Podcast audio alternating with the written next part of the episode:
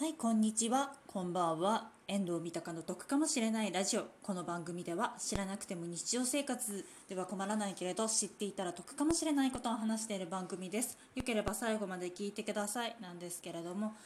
今日はですねあのなんかオートミールとかの話をしていきたいと思います。あのよくオートミールとミューズリーとあとグラノーラとかの違いとかって何なのみたいなのとかあると思うんですけれどもなんかあと同一視してる人とかもたまにいるんですけれどもこれ3つとも全部違うものになりますのであのオートミールっていうものはまあ普通のあのノーマルなやつでで次のミューズリーっていうのがオートミールにナッツだったりドライフルーツが混ざってるものをミューズリーっていうそうなんですね。でグラノーラっていうものはミューズリーになってるものを、えーと、蜂蜜などのシロップと植物油を混ぜて焼いたものをちょっとこう砕いたものみたいな感じになっております。なのであのその3つっていうのはちょっと違うものになりますのであの皆さん気をつけてくださいね。私はあのいつもオートミールに季節の生のフルーツとあと素焼きのナッツ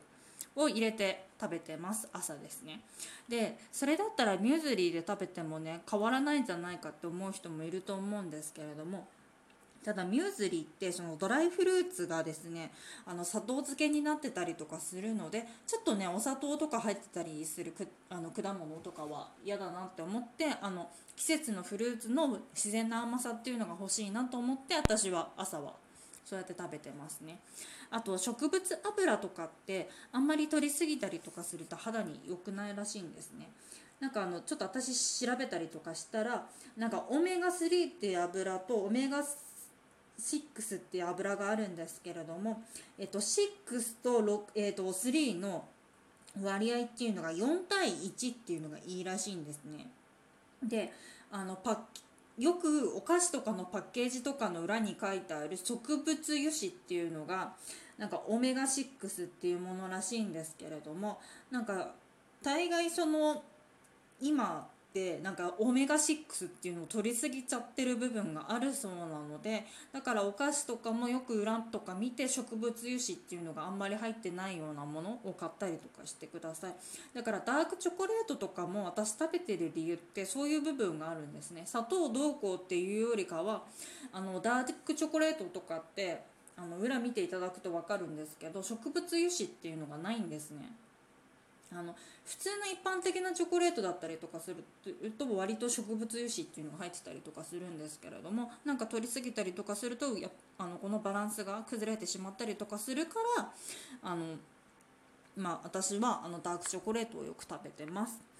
でえーとですね、あと、まあ、オートミール以外の話で言うとあの間食の話になったりだとかするとあの間食なんですけどあのアップルパイ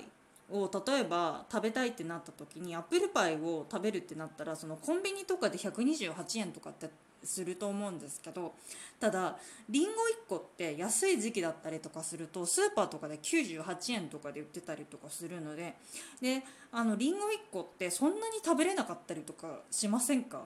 普通の人って1個丸ごと食べれるもんなんですかね？私はちょっと難しかったりとかもするのでそれの感じとかでそのま予算的なこととかもあって大概私はまあ健康にもいいのでりんごをなんか買ってきてあの半分ぐらい食べてみたいなことはやってますね。その方がちょっと経済的っていうのもありますのでだから果物食べたりだとかまああのハーブティー飲んだりだとかっていう感じですかね。はい。本日も聞いていただいてありがとうございました。こちらの番組では賃貸物件に関すること、旅行に関すること、家計管理に関することをですね、あの3本柱に話しておりますので、よければ次回も聞いてください。ありがとうございました。それでは失礼いたします。バイバーイ。